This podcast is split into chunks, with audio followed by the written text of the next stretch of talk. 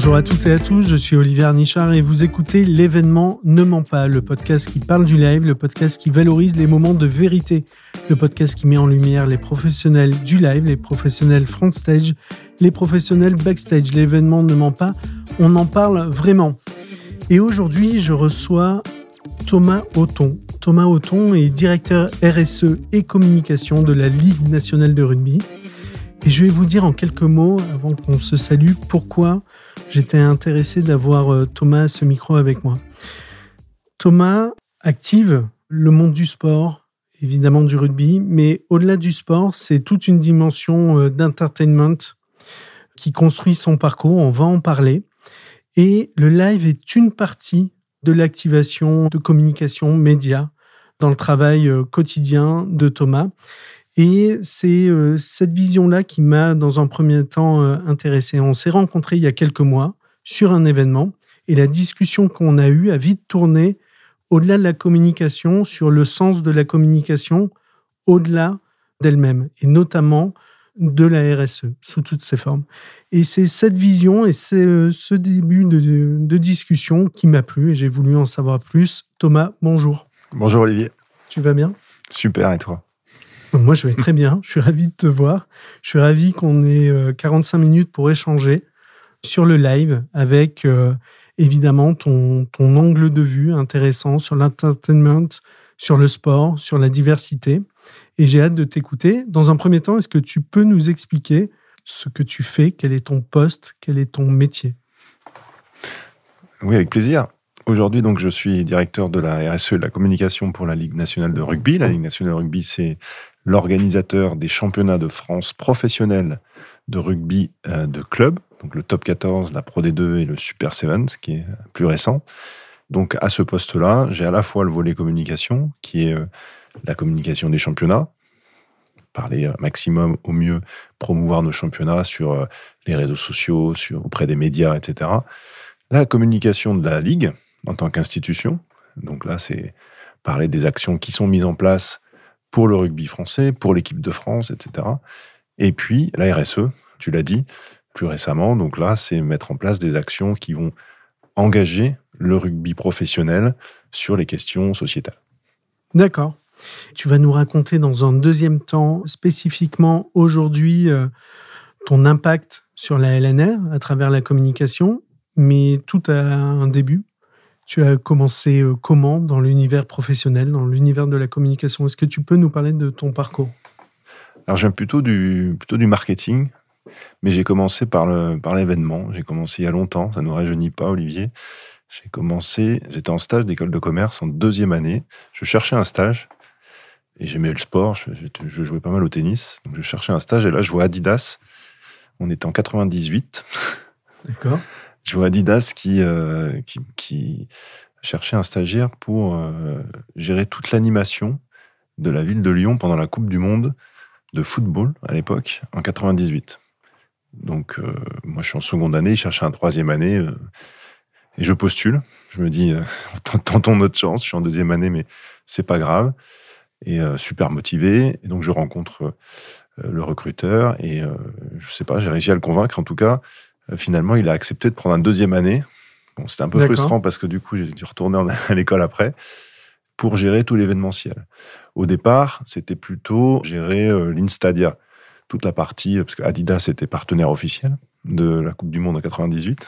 Il y en a beaucoup, beaucoup qui n'étaient mm. pas nés, mais, en tout cas, voilà. Et c'était gérer euh, cette, cette partie événementielle. Puis en fait, les villes et Adidas se sont rendus compte que les concurrents qui n'étaient pas partenaires officiels, Nike pour pas le citer, euh, avait investi les villes, les centres-villes. Ils avaient une petite euh, euh, mini, mini Nike, je sais pas si. Un peu de, l'embouche. C'était de l'embouche, mais à l'époque c'était peut-être pas aussi réglementé qu'aujourd'hui, mais c'était de l'embouche.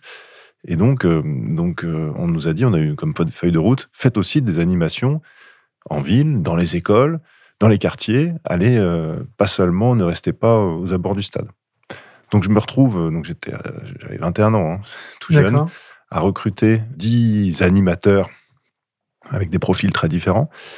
Euh, certains plutôt euh, issus des quartiers, d'autres qui avaient des liens avec les villes, enfin avec la ville de Lyon pour pouvoir monter des opérations. Donc une belle, une super aventure et c'est comme ça que je me suis pris pour le sport parce qu'on a fait des choses juste quand on y repense aujourd'hui, c'était c'était c'était assez assez incroyable. Par exemple, je me souviens, je me souviens, on est allé voir l'adjoint au sport de la ville de Lyon qui nous avait dit vous voulez faire des animations dans la ville, pas de problème, mais c'est temps. D'accord. Et puis, euh, donc nous, on n'avait pas le budget pour faire ça. Donc, il fallait qu'on trouve des solutions pour faire des animations dans les bars, dans les cafés, etc. Mais on ne pouvait pas euh, investir le, la place Bellecour à Lyon ou le, la place de l'hôtel de ville, etc.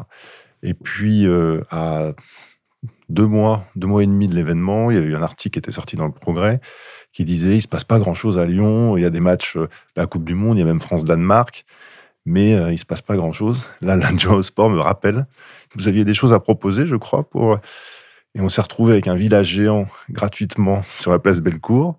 On a déroulé le maillot géant de l'équipe de France le, le, jour de France-Danemark. Pareil, ça a fait l'ouverture des journaux.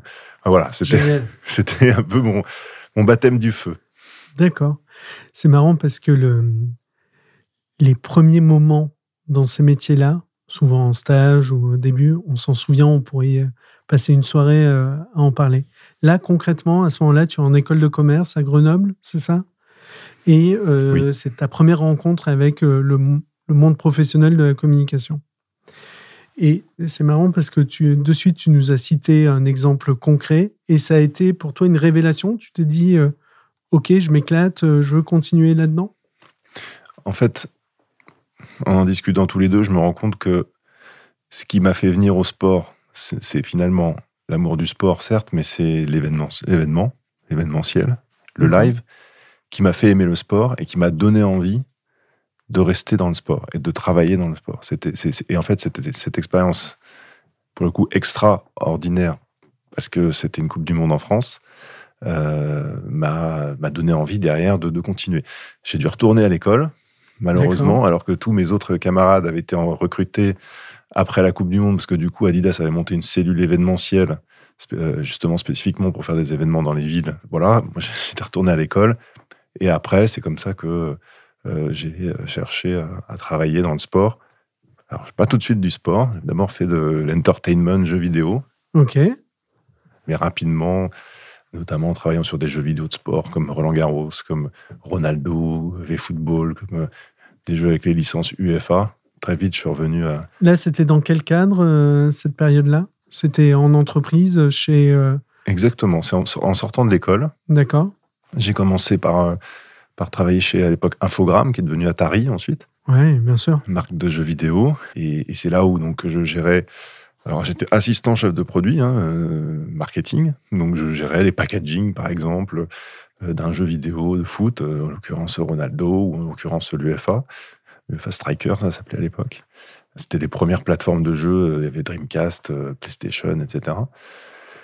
Et petit à petit, voilà, j'ai eu mon propre, eu un petit jeu dont je m'occupais moi-même, où il fallait à la fois aller euh, signer euh, l'artiste sur la, sur la cover, il fallait donner son avis aussi sur le contenu du jeu. Et c'est comme ça que petit à petit, en fait, bah, j'ai commencé à me spécialiser comme chef de produit. D'accord. comme chef de produit de jeux vidéo. Et j'ai été recruté par Wanadoo à l'époque, qui était, euh, qui était euh, le groupe France Télécom, qui euh, avait s'était lancé dans les jeux vidéo à une époque, même multijoueur. Le groupe France Télécom a voulu se lancer dedans, donc avait lancé une filiale qui s'appelait Wanadoo Édition. D'accord. On avait nos bureaux à avenue de Grenelle, entre deux ministères, au siège de France Télécom. C'était assez marrant. Édition de jeux vidéo? De jeux vidéo, oui. D'accord. Multiplateforme. Et, voilà, euh, c'est un souvenir particulier. J'y repensé il n'y a pas longtemps parce que hum, j'ai commencé, euh, c'était au moment du, en 2001, au moment du 11 septembre. J'y étais, je me vois encore euh, regardant les écrans là-bas et sur ce qui se passait à New York. Et une belle aventure aussi, plutôt des jeux, jeux vidéo de, licence, en l'occurrence la licence Roland Garros. D'accord. Le tennis. encore une fois, à l'époque, je jouais beaucoup au tennis. Et, c'est comme ça que bah, j'ai eu l'occasion de, de, développer de A à Z des, euh, des jeux, des jeux Roland Garros en, signant des joueurs sur la couverture. Donc j'allais négocier avec l'agent de Gustavo Kuerten à l'époque, de Marat Safin. Et c'est comme ça que voilà, j'étais chef de produit euh, sur un, sur un jeu à licence. Quand on est chef de produit, on envisage tous les euh, moyens, tous les leviers pour faire la promotion de son produit, pour le lancer d'abord et pour en faire la promotion. C'est à ce moment-là que tu euh, que effectivement tu es en relation avec les représentants, les agents, les boîtes RP, les boîtes d'influence, les peut-être les structures de communication publicitaire, le début du digital également. C'est tu es en train, dans ces expériences, de comprendre l'ensemble des moyens de communication? Exactement. En fait, euh, un jeu vidéo, on comprend très vite que même si c'est référencé, alors c'était pas la grande époque d'Internet, mais même si c'était référencé sur jeuxvideo.com, sur des, euh, dans des magazines à l'époque, c'était plutôt des magazines de jeux vidéo, il faut faire rêver aussi avec ces jeux. Et quand on a la chance d'avoir des jeux à licence Roland Garros, qui est une marque connue, mais il faut montrer ce qu'il y a derrière, activer déjà, c'est un peu activé. Et donc, c'est euh, faire des partenariats et des activations avec le tournoi, notamment pendant le tournoi, bien sûr, mais également avoir des joueurs emblématiques. Et ces joueurs, c'était euh, c'était une première puisque c'était vraiment euh, les mettre sur un packaging mais pas seulement les avoir sur un packaging c'était aussi derrière quelle histoire on raconte avec eux donc, comme tu dis, on bosse avec des agences de RP, on bosse avec des agences de, des boîtes de pub pour valoriser, pour mettre en avant aussi ce qu'ils représentent et, faire parler du produit et le faire vendre. Et ce passage entre, euh, coupe-moi si je me trompe, mais euh, ce passage entre chef de produit, marketing, et le métier de directeur de la communication, il se fait comment, à quel moment? Alors, il se fait un peu plus tard. D'accord. Il se fait un peu plus tard, il se fait chez Babola, justement. Donc après euh, mon expérience dans les jeux vidéo de tennis, je me fais euh, repérer par un certain Eric Babola qui, a ses usines à Lyon, qui a son siège à Lyon, euh, à l'époque numéro 1 mondial du cordage, mmh. et puis numéro 3 ou 4 des raquettes de tennis. Et c'est une boîte qui avait un chiffre d'affaires en croissance à deux chiffres et qui cherchait plutôt des profils intéressants, on va dire. J'avais été, j'avais été recruté comme responsable d'études marketing, donc même pas chef de produit. D'accord. Et puis très rapidement, en fait, j'étais passé chef de produit chaussures, puisque Babola se lançait dans les chaussures techniques de tennis, euh, spécialisées. Et donc là, c'était un rôle de chef de produit très large, qui englobait non seulement la partie, euh, on va dire, communication, marketing, activation autour du produit, mais aussi même du design, du design to cost. Donc j'allais en Asie euh, pour négocier avec les usines, les usines pour pour avoir le meilleur prix euh, sur nos, sur nos produits. Et, euh, évidemment, euh, derrière, toute la partie distribution, le lien avec les, avec les forces de vente dans chaque pays. Et voilà, et sur, sur ce produit-là, en l'occurrence, on a lancé la, chaussure Propulse, on a eu une chance incroyable, c'est que Andy Roddick, à l'époque, qui était bien sûr. Top, 5, top 5 mondial, qui jouait avec nos raquettes, les raquettes Babola, les cordages, n'avait pas, n'avait pas de, de, contrat chaussure. Il avait un contrat textile, Lacoste, il avait signé avec une boîte française. Lacoste ne faisait pas de chaussures techniques. Il faut quand même des chaussures résistantes, à la fois confortables, etc. Et dans une discussion, c'était notre directeur des compétitions à l'époque qui discutait avec lui. Il dit bah, Tu sais, nous, on fait des chaussures, on se lance, on peut tester ensemble si tu veux. Et on avait, j'étais à Austin, on avait testé les chaussures avec lui. On l'avait fait venir ensuite à Lyon pour faire une chaussure vraiment à son pied. Hein. C'est pas exactement les mêmes chaussures qui sont vendues euh, dans les, dans les magasins Decathlon. Et au final, il, il, a, il avait joué avec. Et, et c'est sûr que ça nous avait fait une pub assez incroyable, puisque cette année-là, il avait fait deux finales de Grand Chelem. Donc euh, forcément, de le voir euh, avec ses nouvelles chaussures, c'était, ça nous avait aidé. Donc là, encore, encore une fois, c'était la preuve que d'avoir une incarnation, d'avoir un, un, joueur qui active, bah, ça a aidé aussi les ventes, puisque les chaussures sont, se sont bien vendues. Et en fait, cette partie du métier me plaisait beaucoup. Il y a eu aussi l'avènement des réseaux sociaux à l'époque. On essayait de bien mettre en avant nos produits en tant que chef de produit. Et c'est comme ça que Eric euh, Babola m'avait proposé derrière la direction de la communication. D'accord. Et alors là, tu deviens directeur de la communication. Il faut bien se rendre compte que hum, dans une entreprise, le poste de direction de la communication, c'est euh, ultra important parce que visible et euh, c'est finalement avoir un porte-voix de l'ensemble du travail qui est fait derrière pour un produit, tu en parlais tout à l'heure, pour euh, l'institution, donc l'entreprise qui est représentée. Il y a la communication produit, il y a la communication de l'entreprise, il y a d'autres euh, sujets de communication dans une entreprise. Donc ce poste-là, il est passionnant et en même temps, il est extrêmement exposé.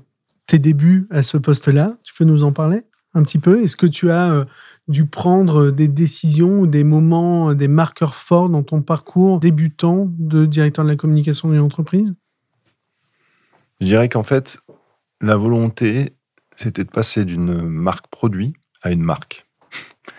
Et Babola était une marque produit, donc euh, très reconnue pour la qualité de ses produits, euh, très reconnue pour euh, la performance de ses produits, qui performait, qui Nadal jouait avec la raquette Babola, joue, joue encore.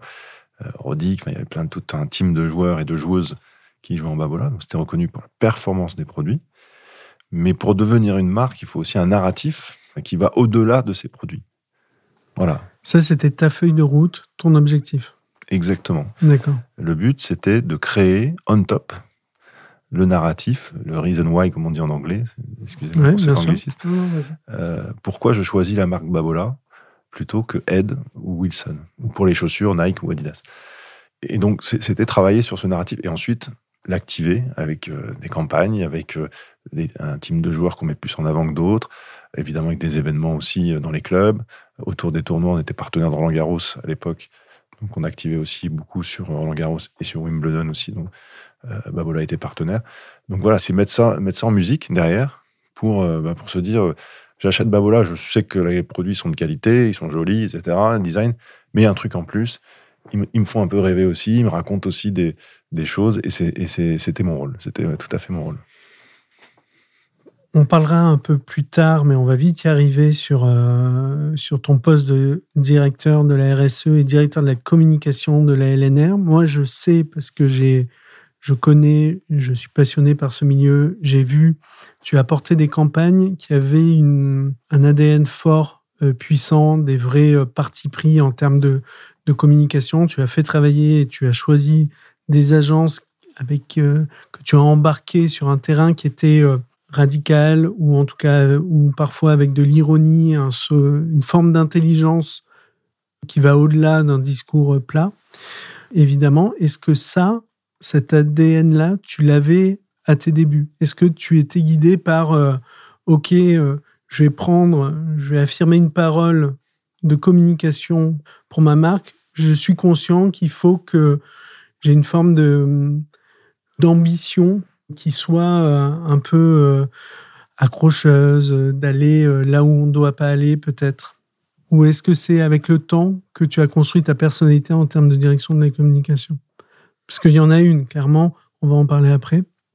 Ce qui m'intéresse, c'est de savoir si cette personnalité, elle se construit ou est-ce que tu l'avais dès le début? Elle était assez naturelle.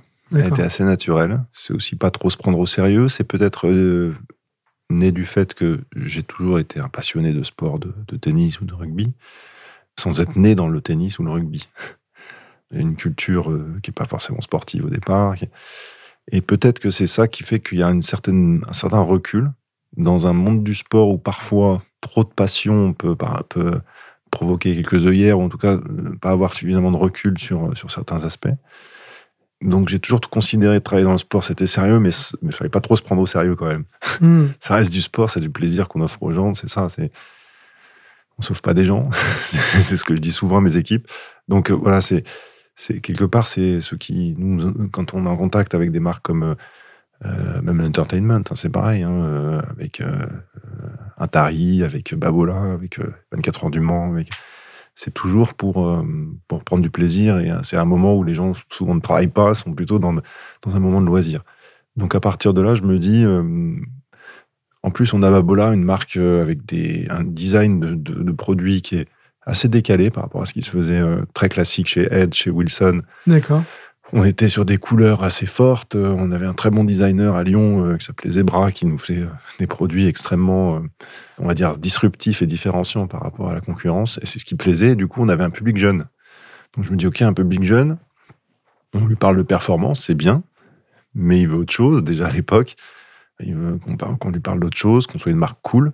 Et donc mon leitmotiv, c'était de faire de Babola une marque toujours plus cool. Parce que c'était déjà plutôt une marque, une marque bien vue.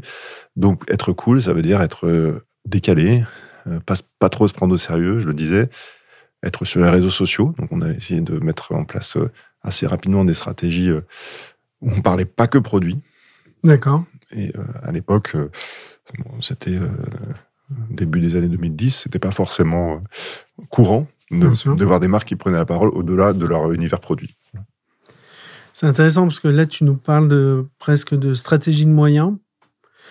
Et effectivement, le, poste de directeur de la communication, c'est l'intégration de tous les moyens euh, possibles de communication. Mais si je reviens au fond, ce que je trouve intéressant dans, ton parcours, et après, si tu es OK, on va parler de l'étape, des deux étapes d'après euh, dans ton parcours professionnel. Mais ce que je trouve intéressant, c'est encore une fois la personnalité. La communication, c'est euh, passer un message. On peut le passer platement sans effet et peut-être de manière, euh, la carrière s'arrêtera très vite. Mais de mettre de la personnalité, d'oser. Et donc, quand on ose, on prend un risque aussi.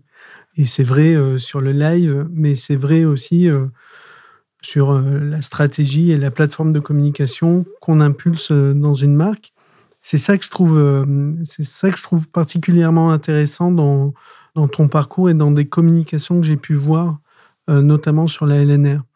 Donc je comprends bien que ta réponse, elle est que c'est naturel. Et donc, euh, est-ce que tu peux nous donner des exemples après de, une fois que, après ces premiers pas, bah, ton installation dans ce métier de, direction de la communication euh, sur les étapes d'après? Oui, alors. Je ne sais pas si j'étais très clair, hein, Thomas, franchement. Écoute, de ce que je comprends. de ce que je, te remercie. Euh, en effet, c'est incarner quand même une, ligne de communication, euh, mais qui doit être euh, adoubée par, par le président. En l'occurrence, par exemple, chez Babola, c'est patron éponyme, hein, Eric Babola, cinquième génération, qui est un homme, on se dit cinquième génération, c'est son arrière-arrière-arrière-grand-père qui a inventé le cordage en 1875. Donc, en fait, son ADN, c'est l'innovation mais surtout sur euh, l'innovation produit, mais aussi l'innovation en communication, euh, l'innovation. On avait lancé la première raquette de tennis connectée. Bon, euh, ça, avait plus ou moins bien marché au début, ça marchait bien. et, on, tout, un univers de communication autour de ça. D'accord. Il a impulsé, il a impulsé vraiment ça. Donc c'est le rôle de Dircom aussi de, bah, de prendre le pouls de l'entreprise, de son président, et de le traduire en, en, communication, en stratégie de moyens, comme tu disais. Donc voilà. Et après, euh, bah, oui, c'est vrai que cette étiquette-là de communicant, on va dire, euh, hors des sentiers battus, euh, elle vient aussi du fait que j'ai jamais travaillé dans des entreprises avec des budgets communication mmh. faramineux. Donc ça oblige, en fait, ça oblige à être un peu plus. À se démarquer. à se démarquer, être très créatif. Donc ça, c'est aussi euh, un aspect, c'est-à-dire qu'on n'a pas la surface de visibilité ou de communication d'un grand groupe, et sa campagne euh, sur les réseaux sociaux, sur TF1, ça, on doit quand même euh, se creuser un peu les méninges pour, bah, pour sortir du lot. On a aujourd'hui les réseaux sociaux qui permettent justement d'exister quand on a des contenus un peu disruptifs.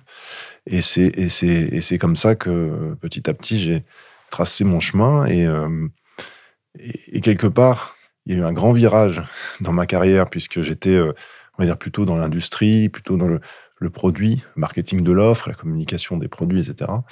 Et je suis passé chez un organisateur, un détenteur de droits, un organisateur d'événements, en l'occurrence euh, l'Automobile Club de l'Ouest, qui fait notamment les 24 heures du Mans. Et je pense que ce qui a fait le lien, c'est euh, certainement ma manière de communiquer, le fait de dire on a aussi un événement un peu vieillissant, les 24 heures du Mans, il faut qu'on arrive à, à faire bouger les lignes et, euh, à, exister à nouveau.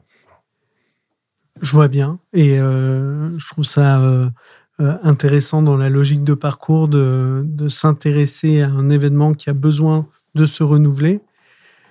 Pour mon intérêt propre, ce que je trouve intéressant, c'est que tu, es, tu deviens directeur de la communication globale d'un événement. En partie, mais tu nous raconteras. Mais je trouve, tu vois, que c'est intéressant c'est une forme de poupée russe, euh, euh, finalement. Cette première expérience aux 24 heures du Mans, tu en retiens quelque chose euh? Elle est extraordinaire.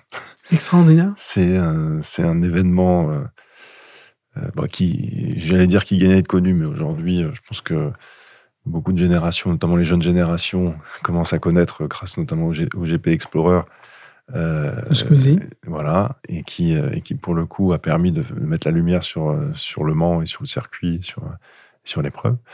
Mais euh, c'est un, événement extraordinaire parce que c'est bien plus qu'une course de voiture. Beaucoup plus qu'une course de voiture. Euh, c'est 24 heures de, euh, d'expérience euh, à la fois culturelle, entertainment, musicale, festive, euh, sportive, évidemment. Et, mais c'est un tout. C'est-à-dire que c'est un village, ça devient un village. Et pendant 24 heures, voire plus, si vous restez, si vous êtes là la, la semaine avant pour les essais, etc., euh, c'est un autre monde. Vous vivez, vivez dans un autre monde. Et, et ça, c'était trop méconnu. Et du coup, peut-être un peu trop réservé à des, euh, des archi-fans de sport d'endurance automobile. Ça reste une niche, hein, quand même. Quand.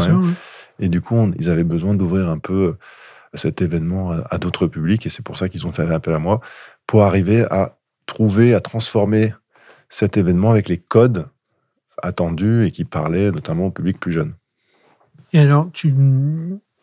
ton premier mot, c'était extraordinaire. Tu peux nous raconter une anecdote euh, sur les 24 heures du Mans euh, J'en ai plein. Alors, peut-être une anecdote euh, d'émerveillement et une anecdote moins positive de stress ou de, de confrontation à une difficulté? Ou les deux en même temps? Les deux en même temps, vas-y. Les 24 heures du Mans, euh, pour ceux qui connaissent pas, donc c'est une course de, course de 24 heures.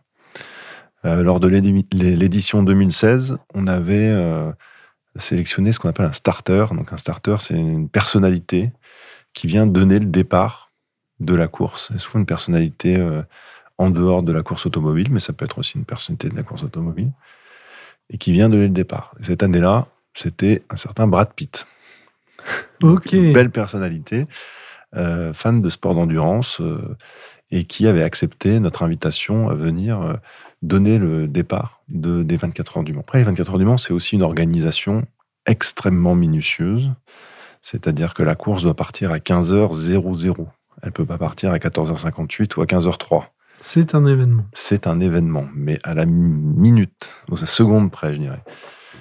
Et vous faites venir une star internationale, vous verrez qu'il y en, aura eu avait d'autres aussi en même temps, qui parfois peuvent avoir un emploi du temps relativement souple. Et en même temps, vous avez des commissaires de course, vous avez des, euh, des pilotes qui, qui sont réglés au millimètre pour, euh, pour lancer la course. Forcément, ça peut, vous me voyez me venir, ça peut, ça peut créer des complications. Moi, je suis directeur de la communication, j'ai une personnalité comme Brad Pitt, je veux le valoriser, je veux le mettre en avant.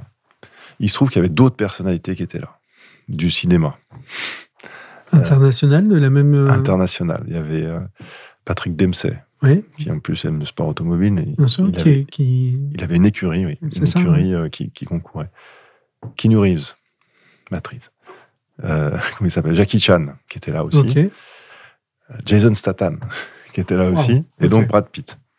Donc moi j'ai ça, je dis le réflexe d'un communicant, c'est faut, il me faut la photo sur la piste de départ euh, avec les voitures derrière. euh, il me faut le selfie avec euh, avec tous ces stars qui feront le tour des réseaux sociaux, le tour du monde. Donc on décide euh, en, collaboration étroite avec la compétition et l'organisateur, les commissaires de course, de faire ça en bout de piste, faire cette photo tout au bout de la piste juste avant de partir, donc sur le côté pour laisser place aux, aux voitures. On commence au tout début de la piste, donc il y a quand même entre le bout de piste et le début de la piste, il y avoir quand même, euh, je dirais, 300 mètres. Ok. Et puis là, euh, l'agent de Brad Pitt, donc j'avais réussi à les, à les rassembler, qu'ils ne soient pas trop loin les uns des autres, ce qui n'était pas évident, parce qu'ils étaient, tous des cours autour d'eux, pas trop loin les uns des autres. Et là, je leur dis, on va aller en bout de piste pour prendre la photo. Et puis là, l'agent de Brad Pitt me dit, ah non, non, il va, il va pleuvoir là-bas, euh, je suis pas sûr qu'on ira, on fait la photo maintenant de suite. Donc là, vous êtes dire comme, vous êtes responsable de finalement euh, faire une entorse au protocole. Mhm. Ça, C'est une entorse au protocole, hein, parce qu'il y a un protocole, c'est tout est minuté à la seconde près hein, jusqu'au départ de la course pour faire la photo à ce moment-là, parce que Brad Pitt demande et que du coup il y a Jackie Chan qui dit oui, il faut la faire ici, etc. Et c'est délicat. Donc je dis bon, on va faire la photo, mais très très rapidement. Sauf que très rapidement, pour avoir ces six personnalités sur la photo, c'est compliqué. Donc ça prend 30 secondes, une minute. Et moi, c'était ma première année au 24 heures du Mans. Je pense que j'étais pas encore suffisamment conscient de, chaque seconde compte. C'était parce que derrière il y a tout un parcours à réaliser. Et je commence à faire le selfie. J'avais pris une, perche pour qu'il puisse prendre le selfie. Ça fait une très belle photo. Euh, là, il y a euh, Jean Todd et Pierre Fillon qui viennent sur la photo. Ça n'était pas prévu. J'aurais dû le prévoir. Du coup, on voyait plus de Jason Statham. Enfin bref, que des, aventures comme ça. Sauf que j'ai le directeur de la compétition là qui commence à me hurler dessus. Il me dit mais on est en train de prendre du retard, on va rater le départ, etc et euh, qui était vraiment furieux, hein, parce que lui, chaque seconde compte. Bien sûr. Donc là, euh, je suis obligé de dire après à, à Pete, accélérer, accélérer, accélérer. Bon, bref, je me suis fait bien engueuler quand même derrière, parce que euh, ces messieurs voulaient prendre une photo au début de la piste et non pas, et non pas à la fin. Donc c'est un événement à la fois extraordinaire, parce qu'un souvenir incroyable. Cette photo, je l'ai encore dans mon téléphone. Mais en même temps, voilà, ça, peut avoir un impact non négligeable auprès des fans de, sport automobile. Donc c'est deux univers qui, qui viennent se confronter. On veut s'ouvrir par le grand public avec des personnalités, mais en même temps, il faut respecter l'essence même de pourquoi on est là, c'est-à-dire la course. L'épreuve sportive, le protocole, qui vient se confronter à ou l'autre, ou, plutôt la communication vient se confronter au protocole. Mais c'est l'histoire de ma carrière, de ma, de ma vie professionnelle. C'est euh, arriver à faire cohabiter des univers qui sont des univers de spécialistes, de professionnels, des univers de passionnés, des univers de, oui, de, de, fans, de niches, de, gens qui font aujourd'hui des événements et sans qui les événements n'existeraient pas. Euh, que ce soit l'organisateur des compétitions de top 14 de rugby, la finale, les demi-finales, l'organisateur d'une course comme les, comme les 24 heures du Mans, et arriver à trouver des, des, angles et des ingrédients qui vont plaire à des publics qui euh, pour qui c'est un peu secondaire en fait. Ça. Bien sûr. Ce côté sportif, ils, viennent là pour chercher autre chose, pour chercher. Et c'est tout mon voilà pédigré entre, guillemets de communicant, c'est être à la fois évidemment valoriser, valoriser et engager les fans du sport euh, à travers leur discipline et montrer que cette discipline elle est elle est passionnante, et donc s'adresser à eux pour qu'ils soient plus fidèles, qu'ils viennent, ils viennent aussi s'en baser, s'inscrire, enfin voilà, qu'on crée derrière de la conversion. Et en même temps, aller chercher des publics nouveaux, à qui on ne parle pas du tout de la même manière, on va chercher d'autres ingrédients. Il faut faire cohabiter tout ce monde-là. Et c'est, et, c'est, toute la schizophrénie de mon, de mon job, parce que c'est pareil avec les élus, avec les, avec les personnes en interne, c'est des gens qui, c'est normal encore une fois, le, cœur, le, cœur du business, ça reste quand même le sport, ça reste le sportif. Mais l'avenir du business, peut-être qu'il est aussi dans un univers, une expérience plus large. Son ouverture, sa promotion. Et euh, parfois, on se retrouve dans des situations euh, de, je ne sais pas si c'est de contradiction, mais de gestion euh, des différentes priorités, d'ouverture à des publics qui sont autres. Et mais c'est ça qui est passionnant. Attends, c'est c'est formidable. Ça peut être stressant. Hein. J'en ai d'autres, des anecdotes comme ça. Je compte sur toi pour, euh, pour nous en raconter. Après cette expérience au sein des 24 heures du Mans, tu pars et tu intègres, tu me dis si je me trompe, la Ligue nationale de rugby. Tout à fait. Entre-temps, j'avais joué un peu au rugby. Je m'étais inscrit dans un club tardivement. À 30 ans, j'ai commencé à jouer au rugby. J'aimais beaucoup ça. Un club de rugby inclusif, d'ailleurs, euh, à Lyon, à l'époque. Et euh, on reviendra dessus, j'expliquerai un petit peu de quoi il s'agit. Et en fait, du coup, ça, ça m'avait, euh, oui, j'adorais euh, à la fois les valeurs, enfin, ce que racontait ce sport, en fait. Et tous ces moments euh, en dehors du terrain, même sur le terrain, où c'est, on rentre sur un champ de bataille, hein, c'est, quand on rentre sur un terrain de rugby, pour ceux qu'on en fait, c'est, c'est vraiment l'impression de, voilà, de partir à la guerre. Et tout ce qui va avec. Et évidemment, j'ai eu cette opportunité-là assez rapidement. Je m'éclatais au Mans, c'était super. Il y avait vraiment une, on me laissait faire beaucoup de choses. Mais ce que proposait aussi euh, la Ligue de rugby, c'était intéressant parce qu'il y avait vraiment cette dimension à 360 degrés de la communication et notamment toute la partie institutionnelle, la partie communication de crise qui a été euh, très importante euh, à mes débuts à la Ligue, notamment avec les affaires avec la FFR, les affaires avec certains présidents de clubs, les affaires, enfin les histoires de malheureusement de santé des joueurs, de problèmes de, décès dans le rugby, etc. Donc j'étais très accaparé par cette partie-là. Et je dirais qu'aujourd'hui, euh, non, je ne regrette pas parce que derrière, ça a été aussi, euh, et c'est aussi une, expérience formidable auprès des, à la fois des championnats, des marques, tout ce qu'on a pu activer, mais aussi, bien sûr, sur la partie événementielle. On, reviendra dessus. Est-ce que tu peux nous, pour que les auditeurs se rendent compte de la dimension de la Ligue nationale de rugby? À travers quelques chiffres. C'est juste, je te demande ça pour qu'on se rende compte de, de la portée que cette ligue a. Oui, c'est la deuxième ligue de professionnels sportive en France, après la ligue, de foot, évidemment. Euh, aujourd'hui, c'est euh, à peu près 160 millions d'euros de chiffre d'affaires, dans lesquels vont être principalement représentés les droits télé, euh, les droits télé qui sont aujourd'hui à 118 millions d'euros par an. Avec un diffuseur qui est Canal+. Plus les partenariats, donc la Ligue et les championnats top 14 pour des deux Super Sevens ont leurs propres partenaires, au-delà des partenaires des clubs. Et puis, et puis évidemment, et c'est un peu la spécificité du rugby, c'est qu'il y a une dimension événementielle très très forte puisqu'on organise nous-mêmes ce qu'on appelle les phases finales. Donc un championnat de foot se fait en saison régulière et à la fin de la saison régulière, celui qui termine premier est champion de France le rugby professionnel, il y a une saison régulière, mais à la fin de la saison régulière, on prend les six premiers et ils disputent en fait un, mini tournoi comme une coupe, quart de finale, demi-finale, pour désigner le champion de France. C'est la culture rugby, ça a toujours été comme ça, mhm. et ça permet de créer des événements extraordinaires. Les demi-finales, par exemple, on va dans une, dans une seule ville. Pendant 48 heures, c'est la fête. Il y a deux matchs qui sont capitaux, hein, puisque les vainqueurs vont, vont à Paris, au Stade de France, pour la grande finale mais en même temps, c'est toute une expérience dans la ville pendant, pendant 48 heures, et ça me rappelle un peu, c'était, le parallèle est facile avec les, 24 heures du Mans, où pareil, on crée tout un événementiel, euh, toute une expérience euh, en dehors du simplement des, euh, alors pour le rugby, deux fois 80 minutes de jeu. Donc là, on dit souvent deux fois 80 minutes de jeu et 48 heures de fête.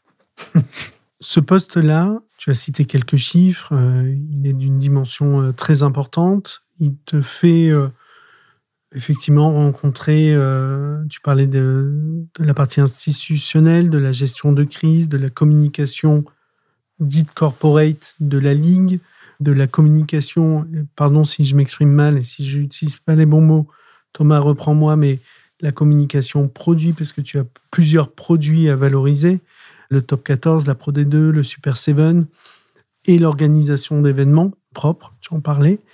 Est-ce que tu peux nous raconter des anecdotes à deux niveaux? Moi, ce qui m'intéresse, la première, c'est euh, de reparler de personnalité dans la tonalité. Et je ne parle pas forcément d'événementiel là, mais plus de communication euh, peut-être publicitaire, parce que j'ai vu des choses qui étaient euh, intéressantes et je pense qu'il faut en parler.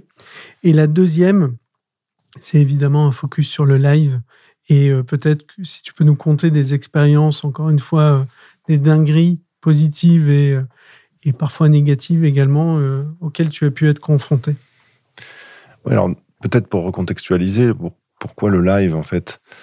J'ai parlé de, des phases finales, donc il y a vraiment un temps fort, mais le reste de l'année, la ligue c'est 30 clubs euh, professionnels euh, qui communiquent au niveau local, 14 en top 14, 16 en Pro D2, et où les championnats, la communication des championnats, des produits comme tu disais top 14, Pro D2 sont, moins présents. Et un des objectifs, c'était de créer une régularité dans la présence de la Ligue, qu'on ne soit pas présent que au moment des phases finales, mais tout au long de la saison. Donc on a, euh, par l'événement, par l'événementialisation de nos championnats, en créant des, temps forts. Euh, il y a une journée pour les fans, on appelle ça les Fan Days. Le Boxing Day, c'est en fin d'année, on reviendra dessus. C'est une grande fête du rugby qui est devenue une fête solidaire aussi euh, pour, pour des associations. il y a le lancement de la saison qui est devenu un, vrai temps fort. On a créé un événement qui s'appelle la causerie de rentrée, pour euh, notamment diffuser sur le web pour, euh, pour vraiment euh, mettre le focus sur nos, sur nos championnats au moment où ils reprennent. On a, on a créé un, autre événement qui s'appelle la Nuit du rugby, qui est la remise des trophées, où c'est devenu un événement showbiz à, à Olympia. un village itinérant, Top 14 Rugby Tour, qui s'appelle maintenant le Top 14 Extra Tour, qui permettent de faire vivre nos marques tout au long de, tout au long de l'année. Et donc l'événementiel a pris une part prépondérante dans la communication, parce que ça reste un outil de communication, mmh. dans la communication de nos, de nos championnats. Et, euh, et, le point d'orgue également, c'était euh, l'organisation d'un concert lors de la finale au, au, Stade de France, parce que une finale, évidemment, ça attire du monde, mais il faut quand même remplir 80 000 places au Stade de France. On sait qu'à Paris, région parisienne, il y a énormément de concurrence. Donc, le produit sportif n'étant pas suffisant, on voulait aussi créer un produit entertainment. Finalement, le sport se portant bien, on s'est rendu compte que le produit sportif euh, était fort et le produit entertainment est devenu plus un produit de communication. Donc c'était un bonus, si tu veux, pour les gens qui étaient au stade, mais c'est surtout un produit de communication pour aller toucher des nouveaux publics.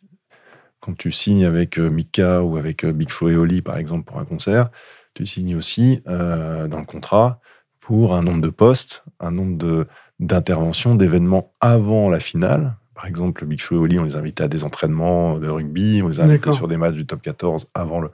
pour qu'en en fait, ils viennent acculturer leur, euh, euh, leur communauté au rugby et qui est le point d'orgue du concert. Mais qui, qui, en fait, qui dans le narratif, c'est la logique. Mais le but, encore une fois, c'est qu'un concert dans, sur un événement euh, sportif, on en a fait avant tout une action d'influence. D'accord. Pour aller toucher les publics. Et c'était un bonus pour nos, pour nos publics, mais souvent, ils sont pas forcément demandeurs. je veux dire, ils sont plutôt critiques parce qu'il n'y ah, a rien de plus subjectif que le choix d'un artiste. Bien sûr. Tu as pu mesurer l'impact de ces choix? Parce que, ok, le concert, l'ouverture à l'entertainment, tu viens de citer euh, Mika, tu viens de citer Big Flo et Oli, Mika, Foire Rugby, Big Flo et Oli, Foire Rugby, pas forcément évident au début. Alors, peut-être euh, Big Flo et Oli, Toulouse. Euh, Toulouse Terre de rugby peut-être, mais on voit qu'il y a une volonté de effectivement d'aller chercher d'autres cibles, d'autres communautés, des gens qui sont pas forcément rugby. Est-ce que tu as pu mesurer l'impact de ces euh, choix-là? Bien sûr. Et alors, c'est tangible Il y a... Il, y a, il, y a, vraiment deux choses. Il y a à la fois toucher les publics de Mika, de Big Flo et Oli. Donc là, on peut le mesurer assez facilement euh, en mettant en place, par exemple, euh, Big Flo et ont fait un post sur leur compte Instagram en disant euh, si vous voulez venir nous voir pour la finale du top 14, inscrivez-vous, laissez un mhm. commentaire, etc. Ou allez vous inscrire sur le compte du top 14 ou allez vous inscrire sur le site du top 14. On, a fait les trois. Et pour le coup, on peut mesurer. Dès qu'ils faisaient un post sur Instagram, on avait 10 000 inscrits directement sur le compte du top 14. voilà, c'était vraiment direct. Donc, et derrière, le but, c'est de leur parler aussi, euh, pas que de rugby, mais continuer à, tirer le fil autour de l'entertainment, de la musique, etc. Donc ça, on peut le mesurer. Après, il y a l'image de la marque. Parce que c'est aussi à ça que ça sert. C'est pas seulement euh, une, opération tactique d'aller mmh. chercher euh, leur public, mais il faut aussi nourrir la marque Top 14 pour de montrer une marque Top 14 qui est ouverte, qui n'est pas que sur son sport, mais qui est aussi ouverte sur on le verra après, mais des sujets de société. Mais là, en l'occurrence, sur la fête, sur la musique, on sait que si on veut toucher des jeunes, parce que c'est quand même euh, l'idée derrière ça, hein, c'est toucher des jeunes, bah, il, faut, il faut leur parler, pas seulement de sport, mais il faut leur parler aussi de fête, il faut leur parler de musique. Surtout après le Covid, on l'a vu. Après le Covid, euh, enfin, tu, le sais mieux, tu le sais mieux que moi, mais euh, il, fallait, il fallait leur proposer des, événements festifs. Et d'ailleurs, on le voit aujourd'hui, un club comme euh, le Loup Rugby, c'est incroyable. Il y, a, des gens qui viennent que pour la troisième mi-temps, qui viennent même pas pour le match, qui viennent juste pour faire la fête en beau pour la troisième mi-temps. Donc ça fait partie euh, de la culture rugby. Hein. donc c'est vraiment important d'avoir mis ça en place et les clubs le, jouent, ça à merveille. C'est un peu ce qu'on fait aussi quand on fait un concert en Stade de France, c'est continuer la fête après le sportif. Donc, donc oui, on a, on a capitalisé là-dessus. Euh, et, on peut mesurer, on a pu mesurer des résultats assez tangibles pour l'image. On utilise des études d'image hein, pour montrer voilà, mmh. quels sont les items que vous voyez sous la marque Top 14. Et en effet, c'est pas que sportif. On avait travaillé sur des plateformes de marque quand je suis arrivé en 2000, enfin un an après, en 2017.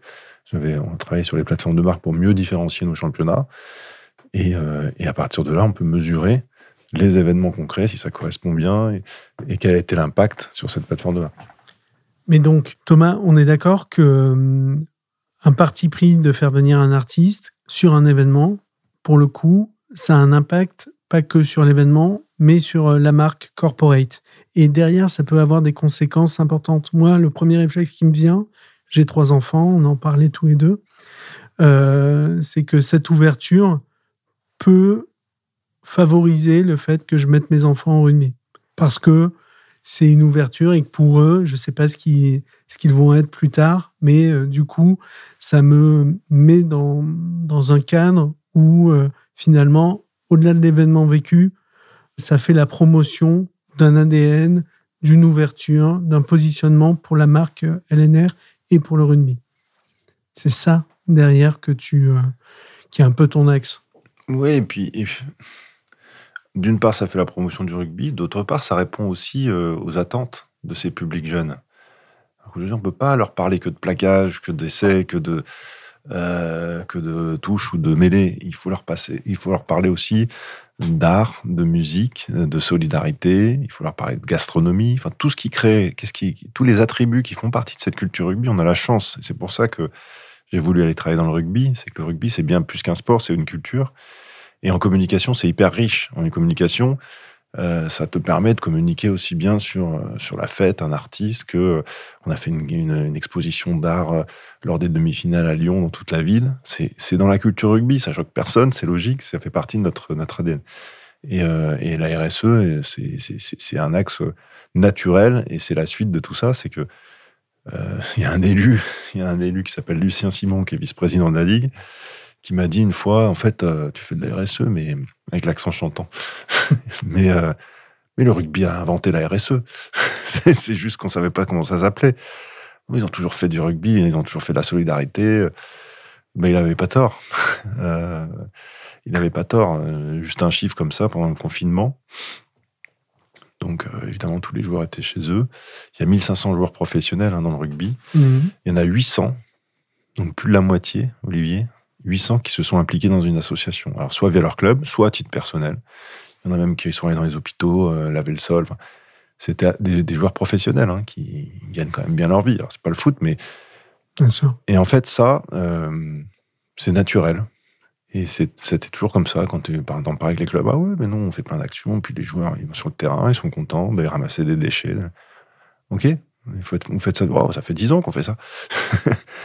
et en fait, Mettre en place une direction RSE, c'est simplement organiser, faire savoir, euh, créer du lien et puis optimiser évidemment l'organisation logistique entre les clubs, etc. Mais, mais quelque part, c'est euh, mettre en avant quelque chose qui, qui existait déjà et donc aller peut-être sur des terrains autour de la RSE, notamment l'inclusion diversité, qui était peut-être un peu moins euh, euh exploré par les clubs. Et le choix de... Parce que dans ton parcours au sein de la LNR, tu as été d'abord directeur de la communication, puis, depuis euh, un peu plus de, de trois ans, il me semble, directeur de la RSE et de la communication. Le fait de lier la RSE à la communication, c'est pas le cas dans toutes euh, les entreprises. Alors, je, pense, on va en parler, qu'il y a un sujet de, qui tient euh, à cœur, en tout cas qui est dans tes tripes, ok, mais, mais le, le, fait que ce soit lié, tu peux nous parler de ça? C'est pas si évident que ça c'est lié, mais c'est très différent. D'accord. C'est très différent. Euh, la RSE, ce sont des programmes, des projets, des actions concrètes. Euh, c'est un savoir-faire. La communication, c'est euh, faire savoir justement ces actions. Souvent, la communication vient s'appuyer sur des choses qui existent déjà pour, pour les valoriser, les mettre en avant même quand on fait un événement, comme la nuit du rugby par exemple, ben on va s'appuyer sur un championnat avec des joueurs qui ont bien joué et qu'on va valoriser. Et il y aura le meilleur joueur, il y aura euh, le meilleur entraîneur, etc. on va alors on va valoriser plus que simplement euh, si on allait dans le club et leur mettre un trophée. Ça va être à l'Olympia, en direct sur Canal+, avec des remettants euh, de tous univers, du showbiz, etc. Mais au final, on a quand même la substantifique-moi l'avant. Là, la RSE, on doit créer vraiment de l'événement, on doit créer des, actions, pardon, des projets, et ensuite la communication viendra valoriser euh, euh, ces projets RSE, ces projets d'engagement. Donc ça demande une expertise spécifique. Un communicant ne peut pas être un chef de programme RSE. Un chef de programme RSE, il faut connaître les associations, il faut connaître les leviers, il faut savoir comment on monte un programme. Et on ne monte pas un programme de la même manière sur l'environnement que sur la diversité, que euh, pour la solidarité, etc. Donc c'est euh, un, un, métier à part entière. Et pourquoi le lien? Parce qu'on est dans un univers qui est le rugby professionnel, qui est très médiatique. Mhm. le deuxième sport le plus médiatisé en France après le foot. Et quelque part, faire des actions, il y a beaucoup d'entreprises qui en font, des actions RSE, qui les mettent en valeur, mais qui n'ont pas l'exposition médiatique d'un championnat de rugby.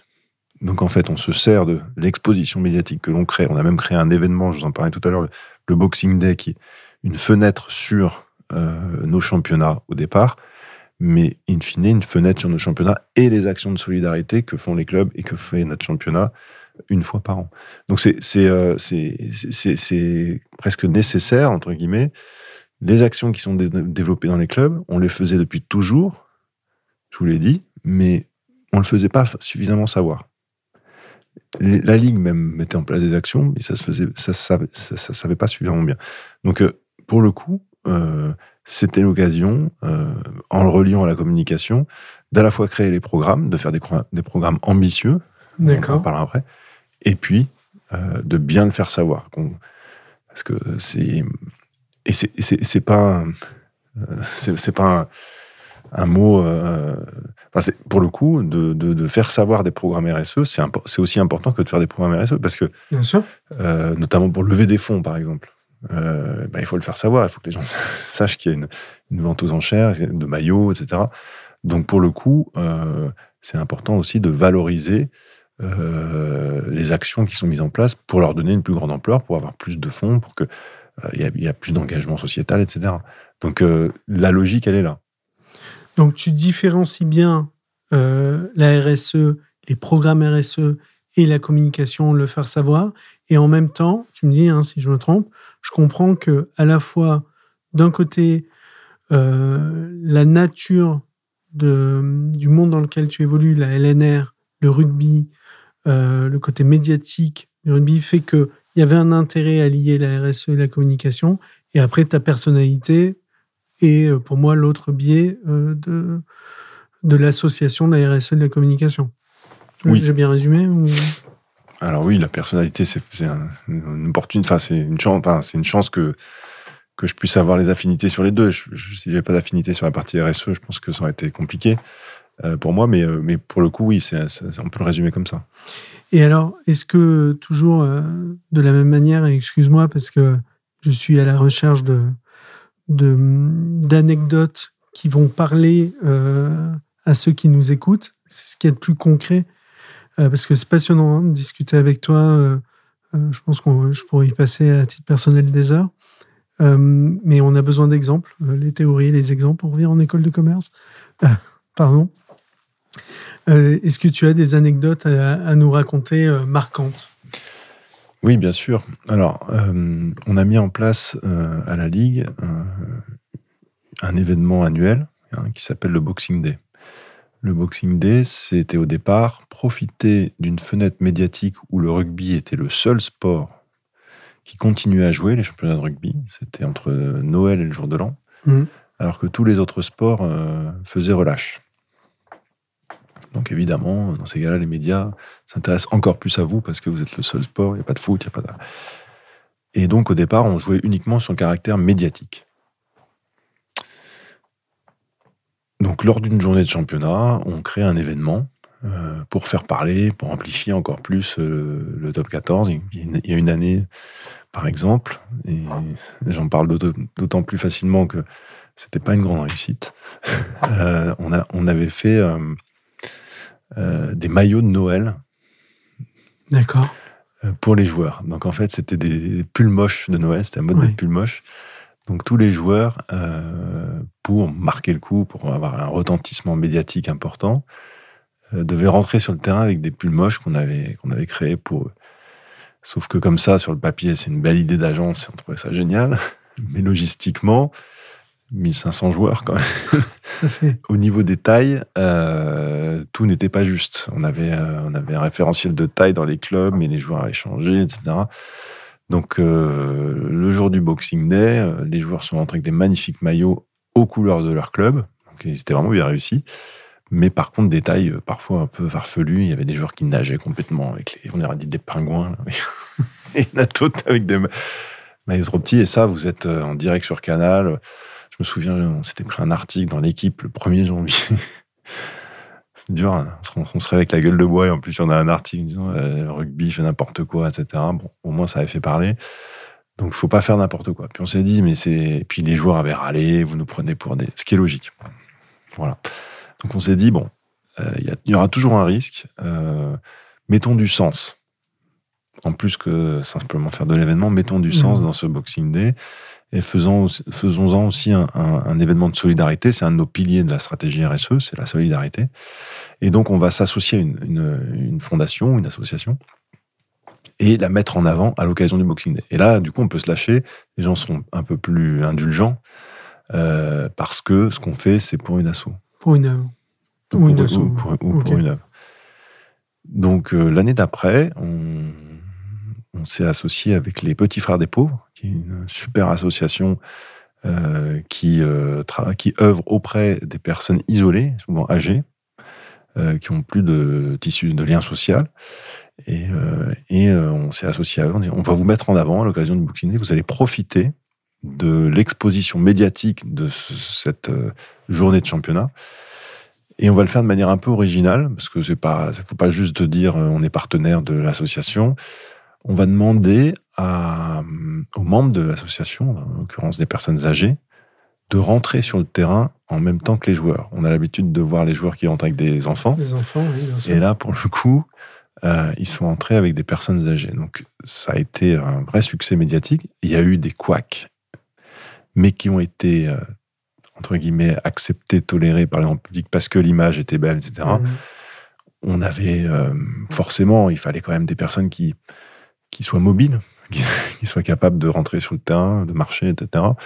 Et puis parfois on a eu des personnes qui malheureusement étaient en, fauteuil roulant ou qui étaient donc ou alors on s'est rendu compte que euh, bah, l'escalier pour sortir du tunnel des joueurs pour aller sur le terrain était vraiment très compliqué. Donc ça il y en a certains qui mettaient du temps à monter euh, les, marches malheureusement. Donc ça bloquait. Donc il y a une équipe qui rentrait sur le terrain l'autre qui attendait hein. donc il y a eu des petits quoi mais au final en fait c'était beau parce que, parce que les joueurs étaient émus, euh, les joueurs euh, derrière, ça se voyait, ils accompagnaient, ils étaient très contents d'avoir une personne âgée avec eux. Ils se sont alignés sur le terrain avec chacun une personne âgée, ça a fait des photos, ça a fait. Euh, voilà. Et, et, en fait, le fait de donner cette, dimension de solidarité, bah, ça a donné une nouvelle dimension à l'événement. Et aujourd'hui, on est partenaire des Restos du Cœur. On a fait aussi des, des, opérations assez importantes avec les joueurs ou même sans les joueurs. Cette année, on a fait un match des mascottes. Les mascottes sont assez mmh. célèbres dans le rugby. On a fait un match des mascottes à un mi-temps en direct sur Canal+. Enfin voilà, il y a eu des, des opérations comme celle-là. Et c'est quelque chose qui, qui, plaît, qui plaît parce que c'est la fête, c'est le moment de Noël, c'est le moment de la solidarité. Et derrière, parce qu'on va jusqu'au bout, hein, on fait une levée de fonds. Donc les clubs ont accepté euh, je les remercie chaque jour, mais de, porter des maillots euh, qui sont customisés aux couleurs des, Restos du Cœur. Donc chaque club fait un maillot spécial collector et euh, nous le donne pour qu'on le vende aux enchères pour, pour les Restos du Cœur. Donc par exemple, depuis deux ans, là, c'est 250 000 repas grâce à la vente de ces maillots qu'on a pu offrir au resto. C'est top. Tu sais, au-delà de, de l'axe solidarité, tel que tu l'as rencontré, raconté, pardon, je pense que le caractère euh, vrai, euh, sincère euh, du moment fait que effectivement les petits ratés ou les aléas sont gommés. Mais ça, c'est pas, c'est pour moi, c'est la force du live.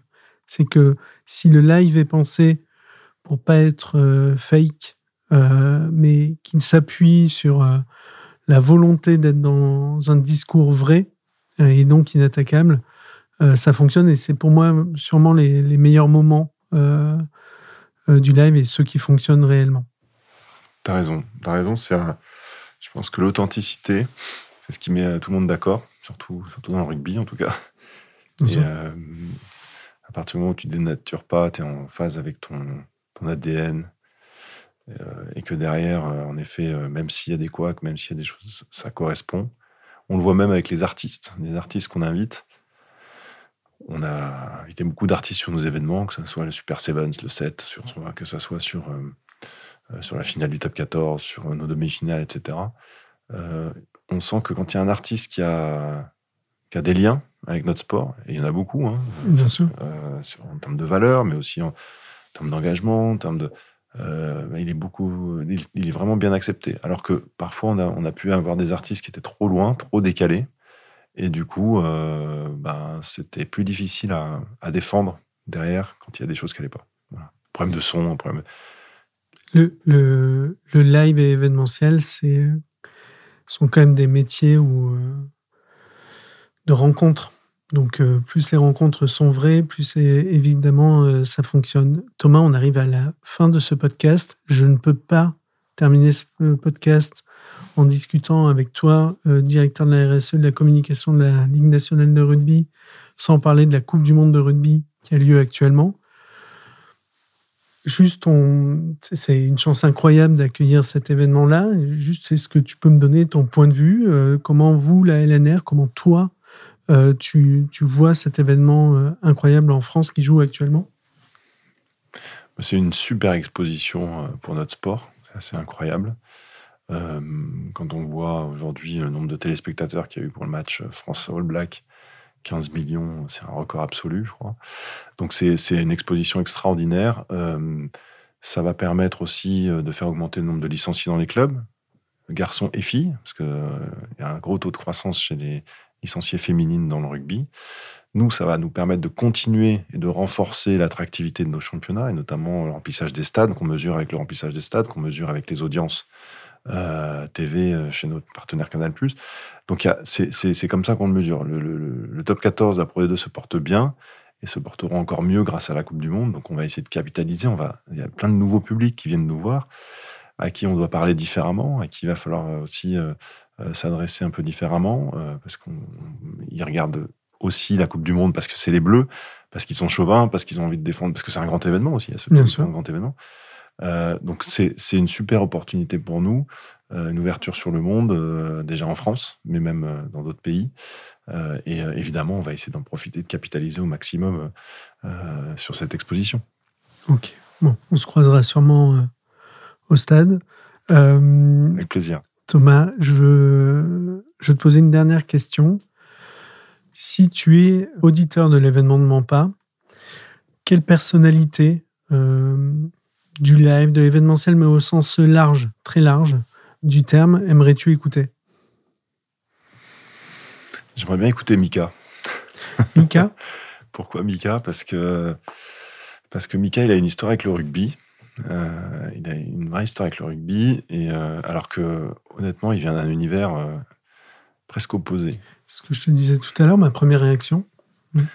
Et, Mika, il prône notamment la diversité, l'ouverture. Mika, quand il fait le concert de la finale du top 14 en 2018, il avait une exigence incroyable. Je pense que ça reste le plus beau show de clôture qu'on ait, ait, ait fait. Pas facile, hein, ça s'est remonté très haut. à faire accepter? C'est remonté très haut. Euh, quoi donc De faire accepter euh, Non, de... il avait des exigences. Ah, d'accord. Euh, dans le spectacle qui nécessitent. Alors que nous, on avait des normes de sécurité. Donc voilà, c'est les discussions, les fameuses discussions. Mais tant mieux, ça, ça nous a appris beaucoup aussi sur jusqu'où on pouvait aller. Et il a, il a fait monter d'un cran justement le concert d'après parce que la grosse difficulté, tu, tu le sais, c'est de, c'est de marier à la fois le sportif, la pelouse, faire attention à la pelouse pour les répétitions, etc et le festif. Et quand c'est Mika, c'est une énorme scène, c'est euh, de nombreux danseurs, c'est euh, des spectacles aussi euh, dans le stade en, 3D. Donc voilà, il faut, il faut arriver à, coupler ça. Et ça, c'était vraiment une, expérience passionnante. Donc Mika, voilà, parce que Mika, il, il est venu au rugby, il connaissait pas le rugby. Quand on est venu le chercher, il s'est posé la question. Puis après, on a parlé d'ouverture, de, de tolérance, de diversité. Et puis il a compris que notre sport, c'était ça. Et il s'est éclaté, il a joué le truc à fond, il a fait un super spectacle. Euh, et euh, il m'a redit il n'y a pas longtemps, il m'a dit euh, ça a relancé ma carrière, ce spectacle, en fait. Parce que j'étais jury, il, a, jamais vraiment été en bas, hein, mais, à une époque, il faisait moins de concerts. C'est sa perception, en tout cas. C'était sa perception. Il faisait surtout jury de, je crois que c'était The, Voice. Voilà, et il faisait plus, plus trop de représentations. Et là, il a tenté le truc. Euh, et, ça a fonctionné. Et c'est un, staccanoviste du travail, un perfectionnisme incroyable, il nous a appris énormément. Et, euh, et voilà, et aujourd'hui, je sais qu'il est redevable du rugby. Je crois même qu'on va peut-être le voir pendant la Coupe du Monde. parce que parce que quelque part, il sait que voilà, il y a une histoire qui s'est créée. Et, le rugby, c'est aussi ça. C'est des histoires avec des personnages qui, au départ, ne viennent pas du tout de notre univers. Et, c'est ce que je trouve passionnant aussi dans ce métier. Ok. Écoute, je vais me pencher euh, avec plaisir sur, euh, sur le Kamika. Et euh, Thomas, je te remercie d'avoir passé ce moment avec moi. C'était un plaisir d'échanger. Merci à toi. Et à tous les auditeurs et les auditrices de l'événement de mon J'espère que vous aurez apprécié ce moment. Merci Thomas. Merci Olivier.